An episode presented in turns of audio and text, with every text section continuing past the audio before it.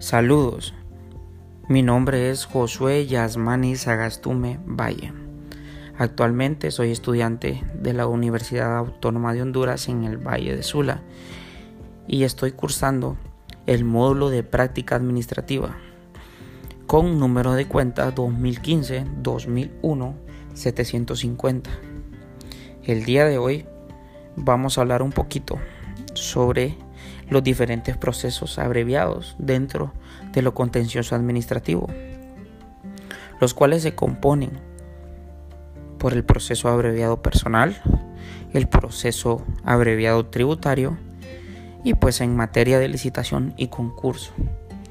Antes de explicar el proceso o los diferentes procesos que conllevan eh, los dichos anteriormente, me gustaría pues darles a conocer o desglosar los momentos procesales que conlleva el procedimiento para realizar una demanda dentro de lo contencioso administrativo. Los cuales son los siguientes. Una controversia la cual genera una demanda dentro de lo contencioso administrativo comienza por un escrito inicial o la misma presentación de la demanda. Posteriormente a eso, el juzgado emite un auto de admisión de la demanda. Una vez emitido el auto, pues se publica en la Gaceta, eh, momento procesal emitido por el juzgado. Y después se da lo que llamamos el emplazamiento o puede ser también un exhorto. En caso de que la persona eh, demandada pues no se encuentra dentro de la jurisdicción eh, que conlleva pues eh, el juzgado del que se está que está demandando. Posteriormente a eso se emite el representante legal de la persona demandada un escrito de contestación de la demanda. Luego, una vez emitido el escrito, se da un auto de admisión del escrito de contestación de la demanda. Este es muy importante, ya que dentro de este auto de admisión del escrito de contestación de la demanda, hay un momento procesal importante, el cual se llama la parte dispositiva, que a su vez tiene dos momentos procesales pues importantes. El primero es que se da por contestada la demanda. Y pues el segundo se da o se refiere que en virtud de que el juzgado de lo contencioso administrativo no cuenta con una ley específica o con un procedimiento abreviado, recurre a la supletoriedad de la ley del Código Procesal Civil, el cual señala el día y la hora de la audiencia en que las partes deben asistir y junto con las pruebas pertinentes. Esto lo hacemos referencia, nos basamos dentro del artículo 588 numeral 3 del Código Procesal Civil, el cual hace referencia al juicio abreviado. Y si nos vamos haciendo mención a los medios probatorios, eh, de igual manera, haciendo referencia en el artículo 30 de la Ley del Procedimiento Administrativo, nos dice que la carga de la prueba le corresponde al demandante.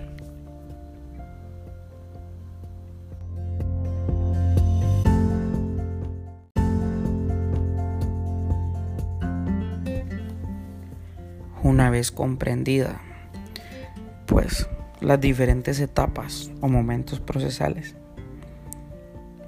que compone o que conlleva el proceso, pues procedemos a explicar qué es la demanda abreviada personal. Como primer proceso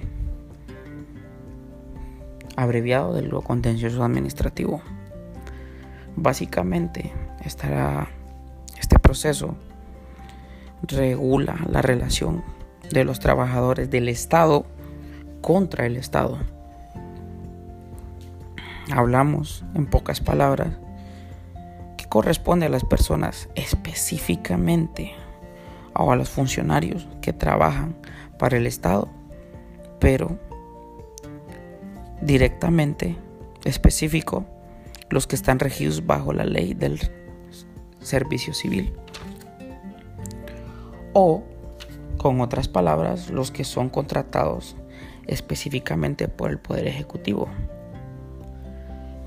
Como un, ejemplo puede ser personas que laboran en la Secretaría de Cultura, Artes y Deportes, Secretaría de Educación Pública, Secretaría de Salud, Secretaría de Seguridad, de Gobernación, de Industria y Comercio, pues regula directamente la relación que tienen, como ya anteriormente dijimos, las personas que laboran para el Estado, y pues tienen controversias, diferencias, las cuales conlleva un proceso abreviado dentro de lo contencioso administrativo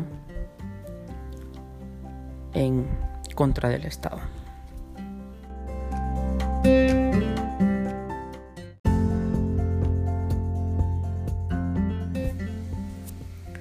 Ahora podemos hablar un poco sobre el siguiente proceso abreviado del cual es el proceso abreviado tributario. Básicamente, a comparación o a diferencia relativamente hablando del proceso personal, es que una persona jurídica también puede proceder contra el Estado. No solo a diferencia del proceso abreviado personal, sino también una persona pues jurídica. Estamos hablando que el proceso consistiera en la impugnación de cualquier acto sobre la fijación o liquidación de impuestos, contribuciones, tasas, multas y demás rentas o créditos públicos definitivamente establecidos en vía administrativa. Un ejemplo podría ser el caso de cualquier ciudadano, ya siendo como persona natural o jurídica, pues violentando su derecho o interrumpiendo su derecho directamente contra tal vez la Secretaría de Finanzas que no proceda en el cobro excesivo de impuestos o en el caso de, un excesivo costo de una multa. Estamos hablando de la relación que existe como de la persona natural o jurídica contra el Estado. Nos podemos basar este momento procesal eh, en el artículo 103 al 107 de la Ley de Jurisdicción de lo Contencioso Administrativo. Posteriormente, hablamos del siguiente procedimiento abreviado, el cual es la licitación en concurso. Hablamos básicamente en este procedimiento en el incumplimiento por parte del Estado a tal vez la falta de contratación a un funcionario, a una empresa, a una persona en pocas palabras, natural jurídica, que, que procede posteriormente a quejarse sobre dicho acto que ha tenido el mismo, el Estado. Y pues eso básicamente lo encontramos en el artículo 109 eh, de la Ley de Jurisdicción de lo Contencioso Administrativo que nos habla sobre que podrán impugnarse en vía contenciosa administrativa a los actos que tengan por objeto la cancelación de un servidor público cuando éste estuviera protegido por una ley especial. Asimismo, podrán impugnarse por esta vía a los actos de cancelación o separación de aquellos servidores públicos que hayan sido nombrados para periodos determinados. Básicamente, hemos definido pues eh, los procedimientos, los diferentes procedimientos que conlleva dentro de la ley de, la, jurisdicción de lo contencioso administrativo la cual hemos desglosado los cuales eran el procedimiento abreviado personal, procedimiento abreviado tributario y pues en materia de licitación y concursos. El proceso que conlleva los diferentes procedimientos abreviados es el mismo, la cual desglosamos en primera instancia al inicio de este podcast que se trataba sobre pues el desglose o en qué consistía lo que es la demanda de lo contencioso administrativo.